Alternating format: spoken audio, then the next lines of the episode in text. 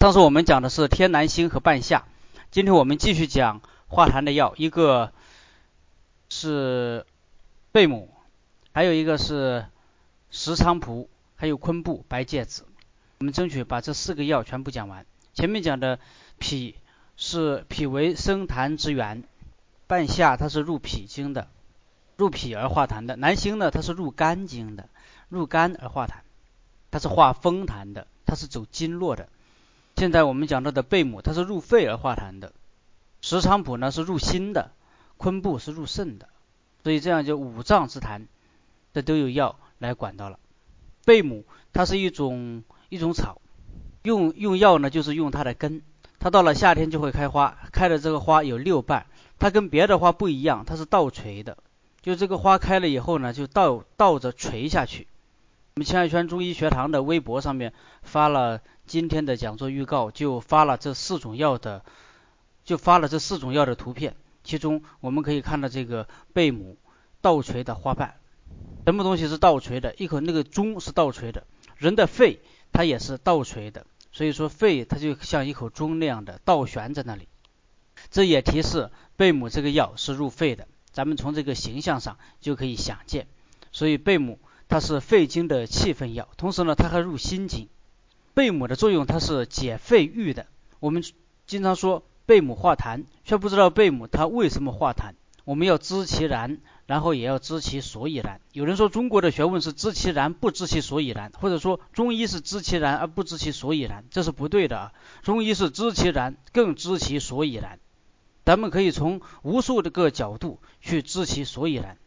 贝母为什么化痰呢？因为它能够解肺郁，解肺经的郁。郁就是郁闷的郁，每呃五脏皆有其郁，肺也有其郁，它能够淡结泻热，它能够润肺清火，它是通过解郁来淡散痰的。贝母呢，它分川贝母和泽贝母，川贝母是那个这一一颗一颗的，大概比一米大不了多少，那么大，形状跟一米还有点相似，是圆的，那个底呢是平的，上面它开了瓣。这个一颗一颗的，它这一颗就意味着是一棵植物，一棵植物的根，所以川贝母特别的贵。泽贝母就比较大了，像那泽贝母它又叫元宝贝，像一般像那个元宝那么大，古代的元宝是多大？像像元宝那么大，叫元宝贝。象山产的浙浙江象山县产的泽贝母是比较好的。它是独一一颗的，它它不分瓣，它的力度是比较大的。川贝母呢，川一一川贝母也就是我们经常说的川贝，它是甘寒微辛微苦，甘寒微辛微苦，甘意味着什么？甘甜，甘就意味着滋润，甘就能够润肺燥，寒呢就能够清肺火，它的辛就能够泻肺郁，苦呢就能够泻心火。也可以说苦苦入心嘛，它就能够借泻心火。怎么还没有声音呢？是吧？这是甘寒辛苦这四个呃它的性味的含义。所以川贝它是用来润肺化痰的，它有解肺郁的功效。肺一旦郁，它就会生热，一热呢就会生痰。那么这个津液就不能输布全身。我们知道这个津液，脾脾主生清，把水谷之精微升到肺里边，然后再由肺输布输布津液，五经并行，把这个津液输布到全身。现在肺里边肺郁了，不通了，生了热，这个热就把津液炼成了痰，这个痰就输布不到全身，全部在肺里边酿成痰了。所以脾为生痰之源，肺为助痰之器，这个话是有一定的局限的。有一些痰，它并不是脾在在脾里边生出来的，在肺本身如果遇到了热，也会炼液成痰。这个痰往往是燥痰，或者说是火痰。贝母呢，它它的作用是解郁，解郁就能够降火。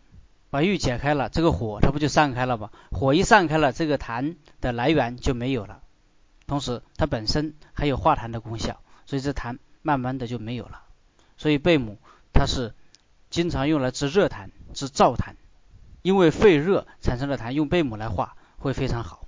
泽贝母呢，它甘甘甜的成分要少一些，苦的就多一些，少甘少而苦多。它也是也有解肺郁的功效，同时呢，它软坚散结的作用更加的强一些。它解肺郁的作用也强一些，只不过是它润肺养肺的作用要比川贝弱得多。所以如果我们要用来化这种顽痰，那么用泽贝就可以了。泽贝而且泽贝还便宜。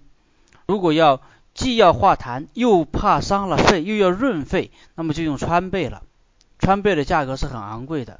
我们现在一般用呢是用川贝粉，把川贝打成粉，每次也就用个三到六克，用多了病人用不起，但用用这么多也就够了。泽贝则不然，泽贝可以多用一点，最少用个十克，最多呢可以用到三十克或者五十克不等。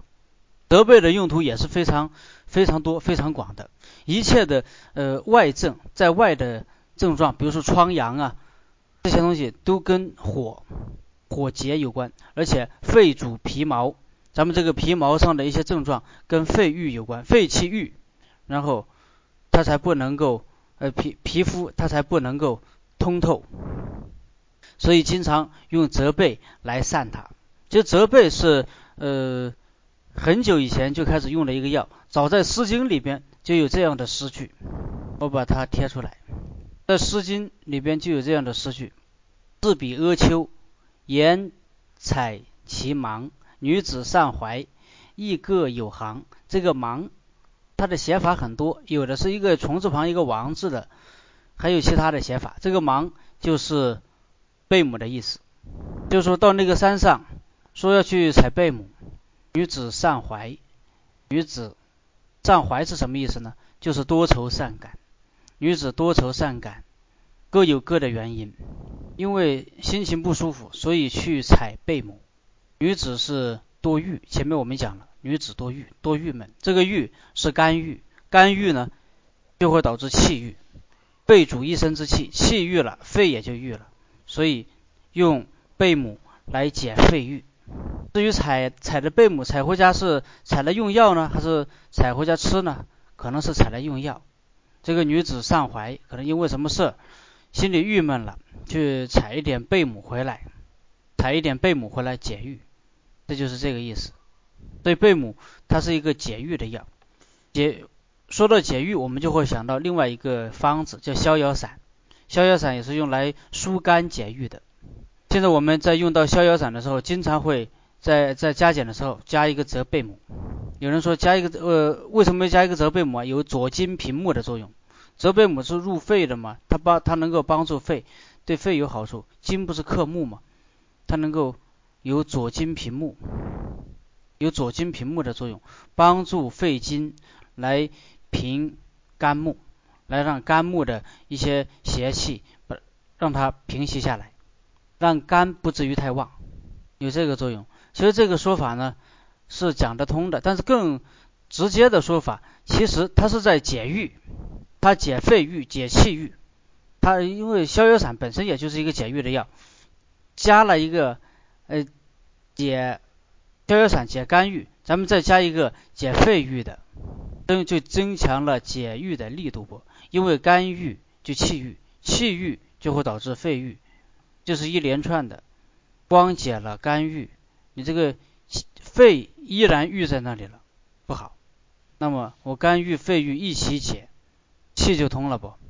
而且贝母还是散结的，郁结郁结，郁结是一个词儿，其实也里边也含着很深的医理。一郁就会结，气郁就会痰结，血郁就会有淤结。一郁它就会结在那里，它因为它走不动啊，郁所以就有郁结这个词。这个词是一个文学上的一个词，也是医学上的一个词。气郁就痰结，血郁就淤结。有结呢，就会有有有有有有各种肿块、各种包块。凡是因为郁结产生的各种包块，咱们都可以用泽贝母来化它。因为这个包块里边它有郁的成分在里边，也有痰的成分在里边。最常见的包块，比如说什么？比如说乳房里边的包块。现在到西到医院里一查，经常会说是乳房小叶增生，或者说乳乳腺炎，更严重一点的，说说你是乳腺癌。如果乳房里面有包块，医院会告诉你怎么办，就叫你别生气，心情放舒适一些。他也知道是肝郁，开药开什么呢？特别喜欢给你开逍遥丸、逍遥散、加味逍遥丸来疏肝。他也知道要疏肝，但是有人吃的有用，有人吃的没用，吃的没用的更多一些。为什么呢？因为它这是一个成药，它不吃加减。如果把它开成汤药的话，里边势必要加泽贝母，因为已经形成了包块了，它已经有郁在那里了。这个郁不仅仅是肝郁，同时还有气郁在里边，同时可能还有痰结在里边，所以要用泽贝母来化。乳房的部位固然属肝，但它也属肺。为什么属肺呢？就是在在讲医学课，在讲医学课的时候，我们说的比较直白，就直接说乳。说乳房，平时在生活里边，我们可以可可能就不说乳房了，怎么讲啊？讲胸部，某某人胸部比较大，讲胸部对吧？胸部是属于哪里啊？胸部不是属于肺吗？胸为肺之府，嗯，所以这乳房的小叶增生，乳房的结块，它跟肺郁也是有关的，所以必须加泽贝，而且这个量还要大一些，至少是十五克、二十克、二十五克，根据人来，根据人根据病的情况。来加减，还可以加个什么呢？还可以加个夏枯草。夏枯草它是一个散热结的很好的药，用于乳房的结，用用于乳房里边的结块，效果会会非常的好。逍遥散如果加上这两个药，再根据这个结块的部位，比如说如果部位这个结块是在这个乳头的上部，它往往是属火；如果左部偏多。左主血，那么可能跟淤血有关；如果右部偏多，右主气，可能跟痰相关。咱们在这些上面进行加减，效果会非常的好。所以这个临床的妙处在于这些加减，在于这些细节。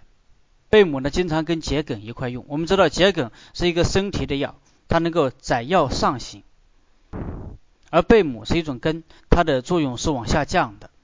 咱们为了让贝母能够充分的到肺里边，虽然贝母归肺经，但是贝母它毕毕竟是一个往下降的药，不妨欲降先升，所以用桔梗这个我升提的药，让贝母在肺里边多停留一会儿，同时也是一升一降，它起的作用也会相得益彰。像这种因为热郁，因为因为有热，或者因为肝郁，因为肺郁，很多这个哺乳期的女子。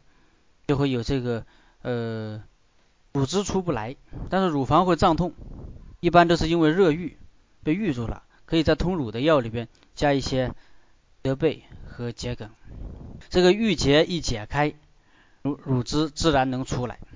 贝母跟青黛一起，跟青黛一起能治各种疮，尤其很多书上说它说能治这个人面恶疮，这个人面疮在很多古书里边有记载。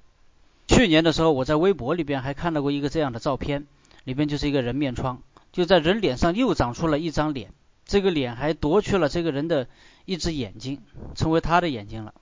这个有人认为这个图是做出来的，但是在在在古医书里边有很多这种记载，说有人面疮。这人面疮可能长在脸上，也可能长在四肢，甚至长在身上。有一个故事。就是有一本书在讲讲到贝母的时候，曾经讲过一个故事，说有一个人胳膊上长出了一张脸，这张脸呢能做出各种表情，他还还能吃东西，谁都治不好这个。后来有有有有一个人就教他，你对着这张脸，你对着这个人面人面疮念这些中药的名字，一个一个念下去，这人就真的这样念下去。念什么药的时候，这这个人面疮的。这张脸都不动声色，唯独念到贝母的时候，这个人面疮皱眉，表情很痛苦。这个人就说：“那就行了，那你就服用贝母吧，就能够把这个人面疮给消下去。”就像人面疮这种，这属于什么？属于怪病，怪病皆属于痰，借怪病皆从痰治，这些怪病都跟痰有关。既然跟痰有关，而且尤其跟热痰有关。那么我们就可以用贝母来治疗。贝母跟连翘一起呢，经常它可以用来治这个颈上的一些结块、一些结核。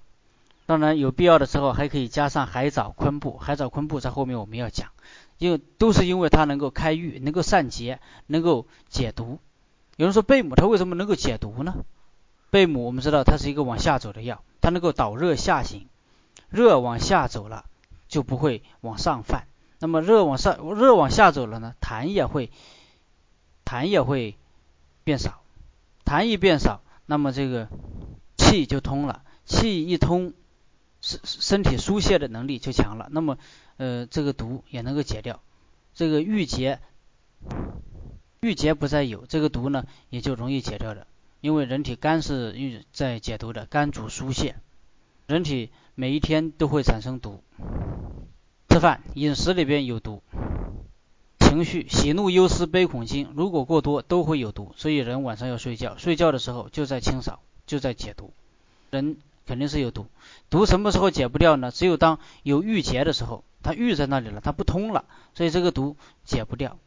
所以解毒并不是说贝母本身能解毒，而是说它能够解郁，让人体通畅起来。人体一通畅，那么人体自身的功能就能够把这个毒给解掉，给排掉。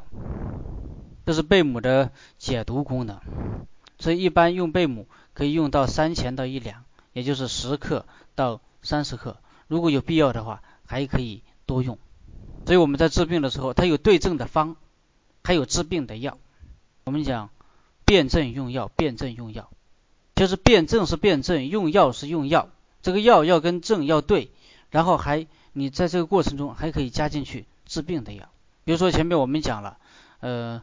贝母和桔梗，这个往往是用来是治治病的药，然后在辨证的基础上可以加进去这两个药，还有这个比如说这个连翘跟贝母，这个也是治病的药，用它来治向上的结合。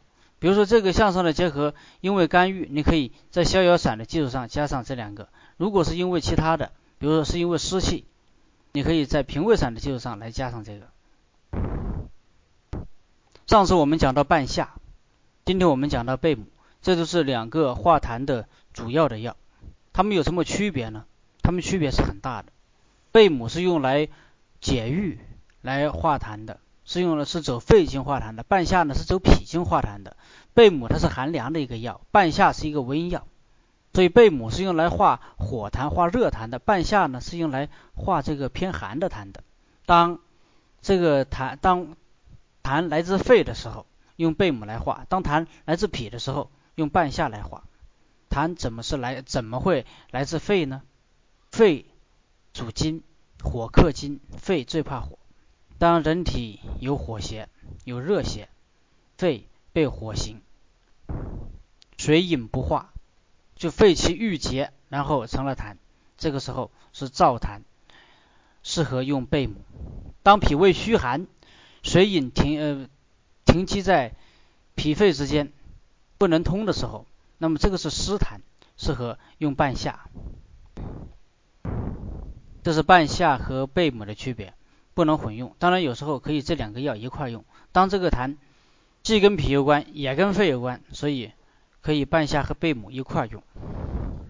贝母它范围呃它治病的范围治疗的范围比较广，这种虚劳的烦热。还有肺痈啊、肺痿呀，比如说喉痹呀、咳血了、吐血了、目眩呢，还有各种长的各种痰结、各种瘤，还有这种难甚至难产、各种恶疮，还有这种呃乳汁不通，都可以用用贝母，因为贝母它是一个干寒偏凉性的药，所以前面我们讲了，呃血症忌半夏，对吧？但是血症不忌贝母，有时候如果这个血是因为阴郁而出的。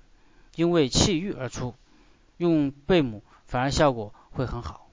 这有同学问：乳头不是胃经循行经过吗？应该属于胃吗？是肝经循行，因为它它是属于肝的。然后整整个乳房它是属于胃的，属于胃经的。很多人把人面疮复归玄学，其实这个玄学呢，玄是什么意思？玄就是黑的意思，所以玄学就是黑学。什么叫黑学呢？我们看一个东西，看的是黑咕隆咚的，看不清，看什么都看不到，就叫玄学。任何一门学问，我们只要不懂，我们都可以把它叫玄学；只要懂了，那它就不是玄学了，那它就是一个明明白白的学问。所以我们要把我们认为是玄学的东西变成明明白白的学问。当然，有人认为这些属于鬼神的东西是玄学，这也是一种说法。属于鬼神的这些东西呢，就在我们中医里边也有，也会有明明白白的说法。很多呢都是因为痰，因为痰迷心窍，让人产生了各种各样的幻觉。那么下面这个药呢，就跟就跟这个心有关，或者说跟这个痰迷心窍有关。它也是用来，它也可以用来治疗某些怪病，治疗人的某些幻觉。这个药就是菖蒲。菖蒲是一种水草，端午节的时候，人家门口要挂的。它可以生长在水里，生长在淤泥里边的，这个就叫水菖蒲。如果生长在这种深山老林里边，生生长在这个山涧里边的，这叫石菖蒲。它是很很相近的一种一种植物，或者说我们甚至可以把把它看作同一种植物，只不过是生长的环境不一样，然后它就性质出现。出现了差异。石菖蒲它又一又叫结菖蒲或者叫九节菖蒲，这个现在跟这个药材市场上卖的九九节菖蒲有一些差异。药材市场上的这种有一种药它就叫九节菖蒲，但是它不怎么香。中医里边就我们临床上用的这个九节菖蒲或者结菖蒲呢是这个石菖蒲，它的前提必须是石菖蒲。它的节非常的密，一寸在一寸之内有九个节，这个就叫九节菖蒲。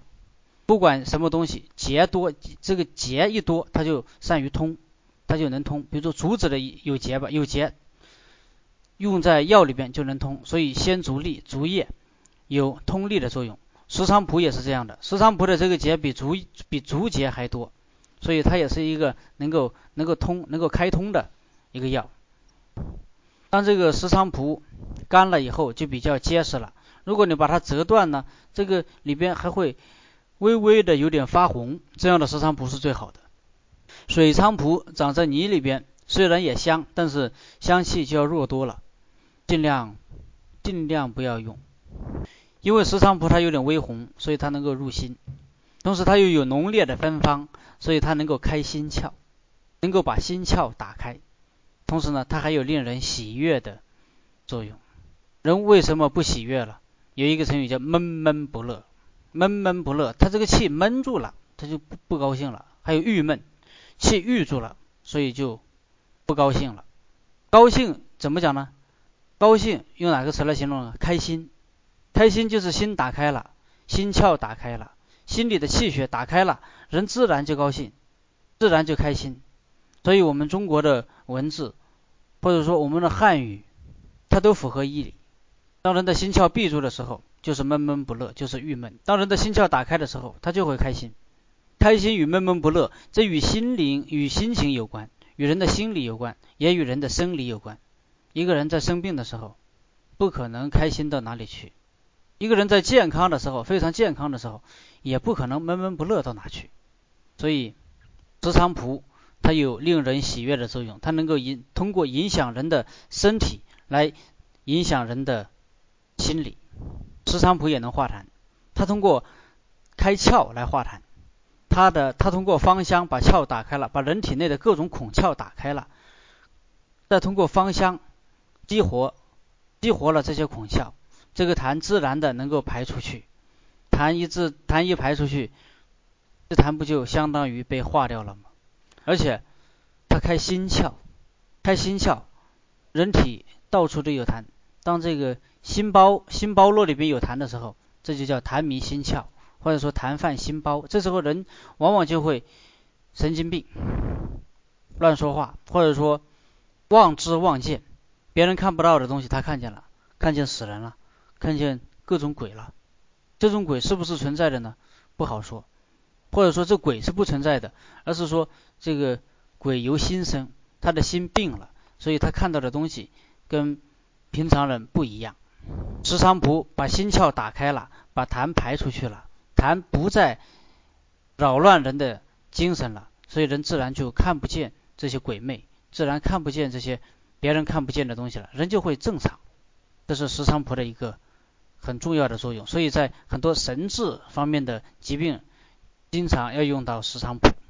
而且石菖蒲它是生在水里边，生在水里边，它就能够，它对水有一定的、一定的抵抗力，所以它能够散水邪，它还能够通心脾之间的痰湿，它是芳香的，芳香就能行脾，它是开窍的，开窍呢就能够行痰，就能够行湿，让痰湿有路可通，有路可去，它还能够开发脾气。什么叫开发脾气呢？它让人的脾的脾脾不是主运化嘛？它让脾的运化的呃功能进一步增强，甚至发挥到极致。因为心火生脾土啊，火生土，一个对心有作用的药，肯定对脾有作用。何况这个芳香能够行脾呢？所以石菖蒲它能够促进脾的运化能力。对于这种癫痫，这个癫痫是也跟精神有关，还有霍乱，霍乱就是上吐下泻，这个跟脾虚有关，当然跟跟其他的原因也有关。在这个王梦英有一本书叫《随息居霍乱论》，《随息居重定霍乱论》里边有一个很有名的方子叫廉颇饮，廉颇饮里边就用到了菖蒲、黄连、厚朴，这个是清脾胃湿热的。当脾胃当这个湿湿热之邪在中焦扰乱，让脾胃的升清降浊功能受到影响的时候，那么就会脾不升清，胃不降浊，这个升降失调，人就会导致霍乱。所以用黄连厚朴来呃清中焦的湿热，紧接着用就用了菖蒲。一方面菖蒲是芳香的，芳香化浊；另一方面呢，它能够促进脾的运化的能力。后边用了半夏、豆豉和栀子，半夏也是健脾的，豆豉和栀子呢是清上焦的。还有这个呃痢疾，痢疾时间如果太久，就导导致口津。什么叫口津呢？就是说不出话，或者说懒得说话，这是痢疾久了很严重了导致的一种症状，叫津口痢。这有时候是比较危险的。这个一方面跟脾虚有关，另一方面呢也跟这种热气的阻闭。主闭在膈上有关，这用什么呢？一般在这时候就得用生灵白术散了。但光用生灵白术散，有的有效，有的没效，没效的多，有效的少，还得加药，还得加减。怎么加减呢？加一个石菖蒲，马上就不一样了。生灵白术散只作用于它的脾虚，但是人家这个热气把这个里边闭住了，你们不能打开，用木香去打开吗？不好。用石菖蒲去打开最好，因为石菖蒲它通窍的作用比木香要大得多。加一个石菖蒲，用生灵白术散，就用这个中成药就可以了。用用石菖蒲熬汤来来喝，或者呢，呃，在里边再再加一点米汤。这个米汤呢，它是调和胃气的。因为到了金口力的时候，人这个食欲也会非常的小，非常小呢，用米汤。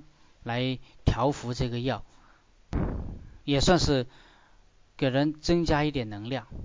石菖蒲跟着熟地和黄柏一块做成丸剂，可以用来治疗肾虚的耳鸣呃耳聋。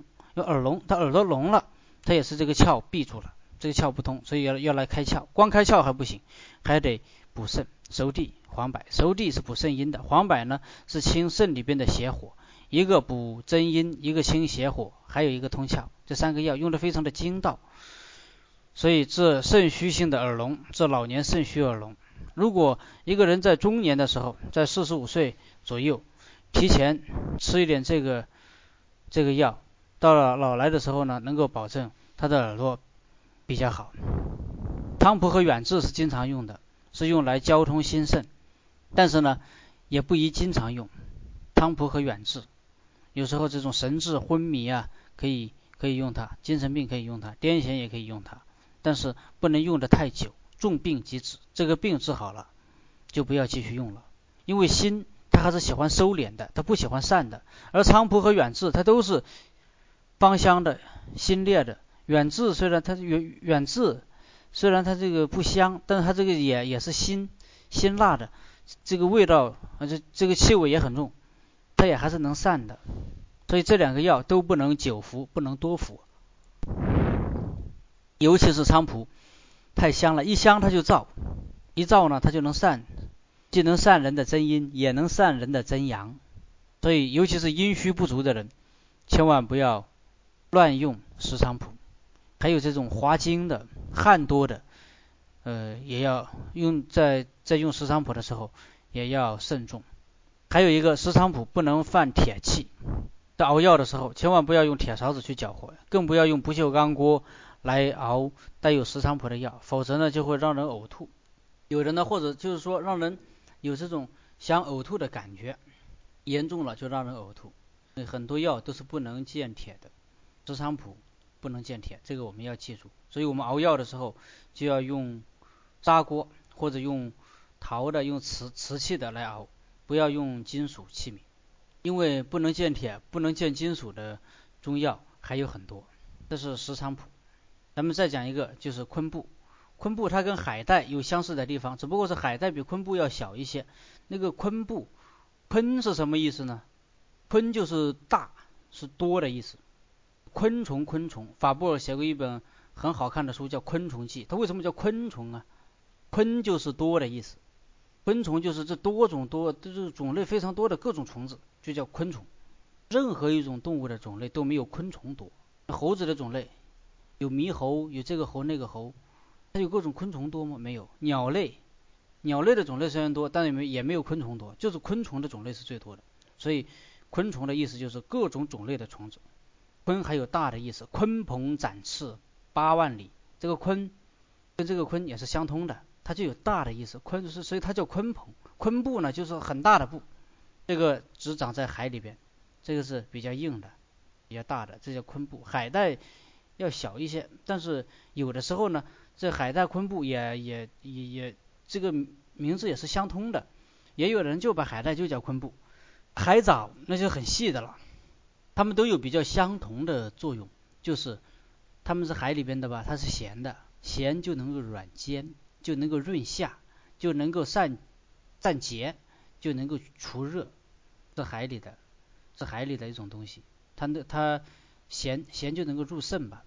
所以用昆布或者用用海里边的昆布、海带、海藻这些药，用来化这种顽痰痰结，会有比较好的作用。但是这个也不能久用，如果久服的话呢，就会让人瘦。化痰嘛，化痰的话，把那些脂肪都给你消了，这不就瘦吗？所以这些也是呃，经常有人问到这个中医怎么减肥？就中医减肥的方法实在是太多了，可以给你健脾，健脾促进运化，可以减肥吧？如果实在，但当当然健脾的话，六君子丸、六君子汤就可以健脾了。那健脾能减肥吗？有人越吃六君子汤越不行，但你在里边你还得加其他的药。还得根据它的具体情况，比如说荷叶生清降浊，久服令人瘦练，可以在里边加进去。还有这个昆布、海藻，也是可以化痰的。化痰不就是给你消脂肪吗？也能让人瘦。还有什么让人瘦呢？还有一个山楂也是特别能让人瘦的。山楂它是消肉食的，消肉食其实它就是消肉，消肉它本质上它就是消脂肪。所以昆布它治疗一切的这种萝莉。阴流、顽痰交结的呃病，效果会很好，但它有一个禁忌，不能跟甘草一块用，要跟甘草一块用就会有毒，这就叫枣棘元髓聚战草。但是有的方子它就要把这个海藻、昆布这些东西跟着跟着那个一块用，跟着甘草一块用。《医中金鉴》里边有一个很有名的方剂，就叫海藻玉壶汤。海藻玉壶汤：海藻、昆布、贝母、半夏、青皮、陈皮、当归、川芎、连翘、甘草。你不是说海藻不不不这个昆布、海藻不能和甘草一块用吗？我现在偏用，为什么偏用啊？因为海藻玉壶汤一般都是治疗在上焦的，尤其是在上焦的非常顽固的痰结。这时候这个顽固的痰结，你都不知道它是寒痰还是热痰了。你都不知道它是属脾的还是属肺了，它既属脾又属肺，所以贝母和半夏一块用，这个痰已经结在这里了，所以要软坚散结。海藻、昆布咸能软坚散结的吧？贝母是解郁，通过解郁来软坚散结的，都是软坚散结的。在化痰的同时，要在在理气，在气的层面上要跟上，所以用清脾陈脾这个来理气，来化气，来来来来理气，来破气。气行则痰易化，同时呢，气行则血行，然后加上当归川芎，这是用来行血的。这就是一场很大的战争，调动了气，调动了血。同时，既然这个痰已经结在这里了，势必有热，有热，咱们就要用连翘来清。最后加一个甘草，再加一个甘草，它为什么加甘草啊？而且海藻昆布为什么不能和甘草一块一一块同用啊？因为海藻昆布是往下走的，是要散痰结的。如果跟着甘草一块用，甘草是一个缓的，它往下走不了，它它不让你往下走，然后就这样势必会让海藻昆布在人体停留的时间长一些，停留的时间一长一些，可能有的人就受不了了。现在恰恰需要它在人体停留的时间长一些，同时这里边又有青皮陈皮，又有当归川芎，青皮陈皮是走气的，当归川芎是走血的，一个走气，一个走血，这个都是走的药。都走都是走得很快的药，有这个走得很快的药一起，那么甘草走得慢一点不要紧。你如果这里边不用青皮陈皮，不用当归川芎，把这四个药给去掉，剩下的这些药那就有毒了，那人喝下去就更不舒服了。当然在这个基础上连翘，你这个痰结结久了就会有毒。连翘，我加一个银花不行吗？可以啊，加一个金银花三十克，连翘多好。咱们根据具体的情况可以来。进行加减，这个它化痰结的力度就非常的大了。还有一个药，就是白芥子。白芥子有人说是这芥菜结的种子，其实不是啊，它不是普通芥菜结的种子，它是一种药药用芥菜结的种子。药用芥菜跟这种食用的芥菜还是有区别的。药用的芥菜呢，它的叶子是一种青白色，它的籽是一种黄白色，它发白发黄。食用的芥菜不是那样了。它叶子是青绿色，它的籽呢是紫黑色的。白芥子也是一个辛热的药，它入肺胃两经，通行经络，可以，可以，它也是一个化痰的药，而且它它能够收涕内外痰结，它走经络。我们应该吃过芥末，这芥末就是白芥子碾成的末，还有这个芥末油，就是白芥子榨出来的油，炼出来的油。这芥末是什么感觉了？一吃。马上感觉到这个整个头皮都感觉到受了刺激，这就说明白芥子能够走皮里膜外，它专门走人体内的一些内膜。有时候痰停留在那个内膜里边，半夏化不了，贝母也化不了，海藻昆布就更不用说了，都化不了。那怎么办呢？唯独白芥子有这个作用，它辛香走窜，它专门走这些皮里膜外，所以这个痰痰在四肢，在胁下。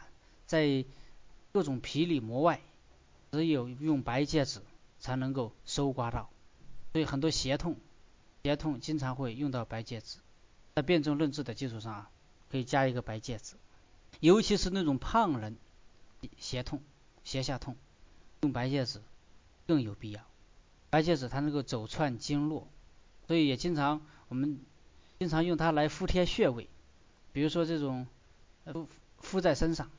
如果是摔伤了有臃肿，可以用白芥子把它捣碎，加上醋一块涂，哪摔了涂哪，比较有用。当然，白芥子你要是直接把它这么这么涂上，它刺激性很大的，它会伤皮肤。只要它跟这个鸡蛋清一块调，它的这种这种酸酸辛之性就会有所缓和，就就不会伤皮肤了。你要是不用鸡蛋清调的话，千万不要给小孩子用。这小孩子皮肤比较脆弱，就容易就容易伤。如果牙痛，你就可以把它敷在脸上；如果是五脏之病呢，可以敷在相应的穴位上；如果是头上的病，你可以把它贴在脚心；还有如果是风湿病，你也可以把它把把这个白芥子贴在脚心，或者直接用白芥子泡水来洗脚，这也可以的。它是一个走窜经络。然后收收涕邪气的一个药。说到白芥子，又想起了我们经常说的一个方子——三子养亲汤。它就是用白芥子、加苏子和莱菔子这三个药一块一块来用的。因为老年人他总是多痰，所以白芥子是用来化痰的。苏子呢是用来降气的，老人他呢总是气往上逆。莱菔子呢是用来消食的，因为老人他脾胃虚了，有时候稍微多吃了一点呢，就会导致食积，所以用这三个子把它都略炒一炒，炒香了，然后把它捣碎，把它熬汤喝。但这个虽说是叫养亲汤啊，是用来孝敬父母双亲的，但是也不要也不能多用，如果多用了呢，就会耗气。白芥子它虽然化痰，化的它没痰可化了，它就消耗人的正气了。苏子虽然是降气了，气降的差不多了，也不能继续降了，继续降下去人就没气了。来福子是消食的，但消消食也很容易消掉，不要消了以后就不要再消，不然的话，来福子吃多了它也是降气的。有人一开始吃这个来福子之类的东西，吃的非常的舒服，吃的一舒服呢，他就紧吃紧吃，结果紧吃之后发现吃坏了。肚子胀了，肚子反而胀了。这时候为什么肚子胀了呢？这就是一种虚胀，你要通过补气才能消掉这个胀，所以不要多用。但他为什么要叫三子养亲汤呢？三子养亲汤这个方子，它的创始人叫韩茂，他这是一个一个将军的儿子。韩茂是一个大孝子。因为他父亲总是在在战场上，身体又又不太好，所以韩茂这辈子他也就什么都不干了，他就就就为了伺候他爸，在学的中医。这个方子呢，也是给他父亲调养身体的时候用的。要知道，韩茂的父亲是一位将军呐，是一个很很彪悍的人，他可以用三子养心汤。咱们的爸爸呢，不是将军，是普通人，是文职官员，或者是或者说是一个文质彬彬的人，或者说是一个。弱不禁风的人可以用这个吗？就不能用这个了，或者说只能偶然用一下这个，不能久用，久用就会耗气，就会就会导致其他一些意想不到的、意想不到的结果。我们今天这个化痰的药呢，就就讲到这里。本来化痰的药还有一些的，比如说海里边的药，还有什么这个海蛤壳啊，但这些药前面我们在软坚散结的药里边也讲到了，而且呢。讲到昆布的时候，我们也会想到海里边有一些咸咸能软坚、咸能散结的药，这都是一类的。我们知道这个意思就行了。还有比如说这个鲜竹沥啊、天竺黄啊，也是化痰的。但这个药前面我们在干寒的药里边已经讲过了，在这里呢就不再重复。然后下次课我们讲化瘀，讲完化瘀呢还要讲这个呃消积化食的药。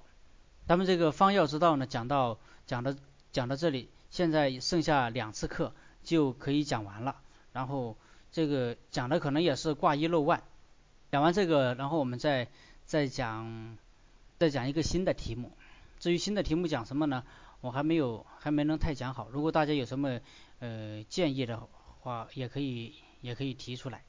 我们今天主要内容就讲到这里，然后下面的时间呢，我们再。再进行一个简短的交流。隔夜是不是要配上温性的药才能久服？隔夜它是偏凉偏凉性的，嗯，这个看个人的体质吧。如果是火性体质的，你可以配上一些甘寒的药；如果是寒性体质的，肯定要配上一些甘温的药了。会不会甘草在这里也是反左半夏，减轻半夏的毒性？一般半夏的毒性呢，用生姜来反左，用甘草反左的。呃，作用不是很大，但是甘甘草在这里边主要还是要让这些化让海海藻玉壶汤这个这里边这些化痰的药在体内多停留一段时间。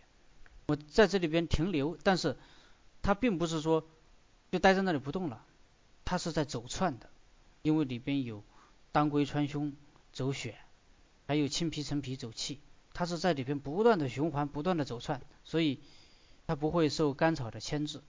如果不用这几个走窜的药，那么被甘草牵制住了，在那里不动了，那就坏了。皮里膜外，它就是说，我我们人体，就是说我我看不到人体，在杀猪的时候，我们可以看到，比如说这个体这个猪的体腔，然后还有一些个一些个内脏，在这些个体腔和内脏之间，就比如说大肠里边的东西，咱们好通；如果在大肠外边呢，还有就就就是说身体里边它有很多隔膜，很多油膜。这些地方如果有痰，那怎么办呢？就要用就要用白芥子。可以说是增加半夏的效果，也也也也可以这样理解。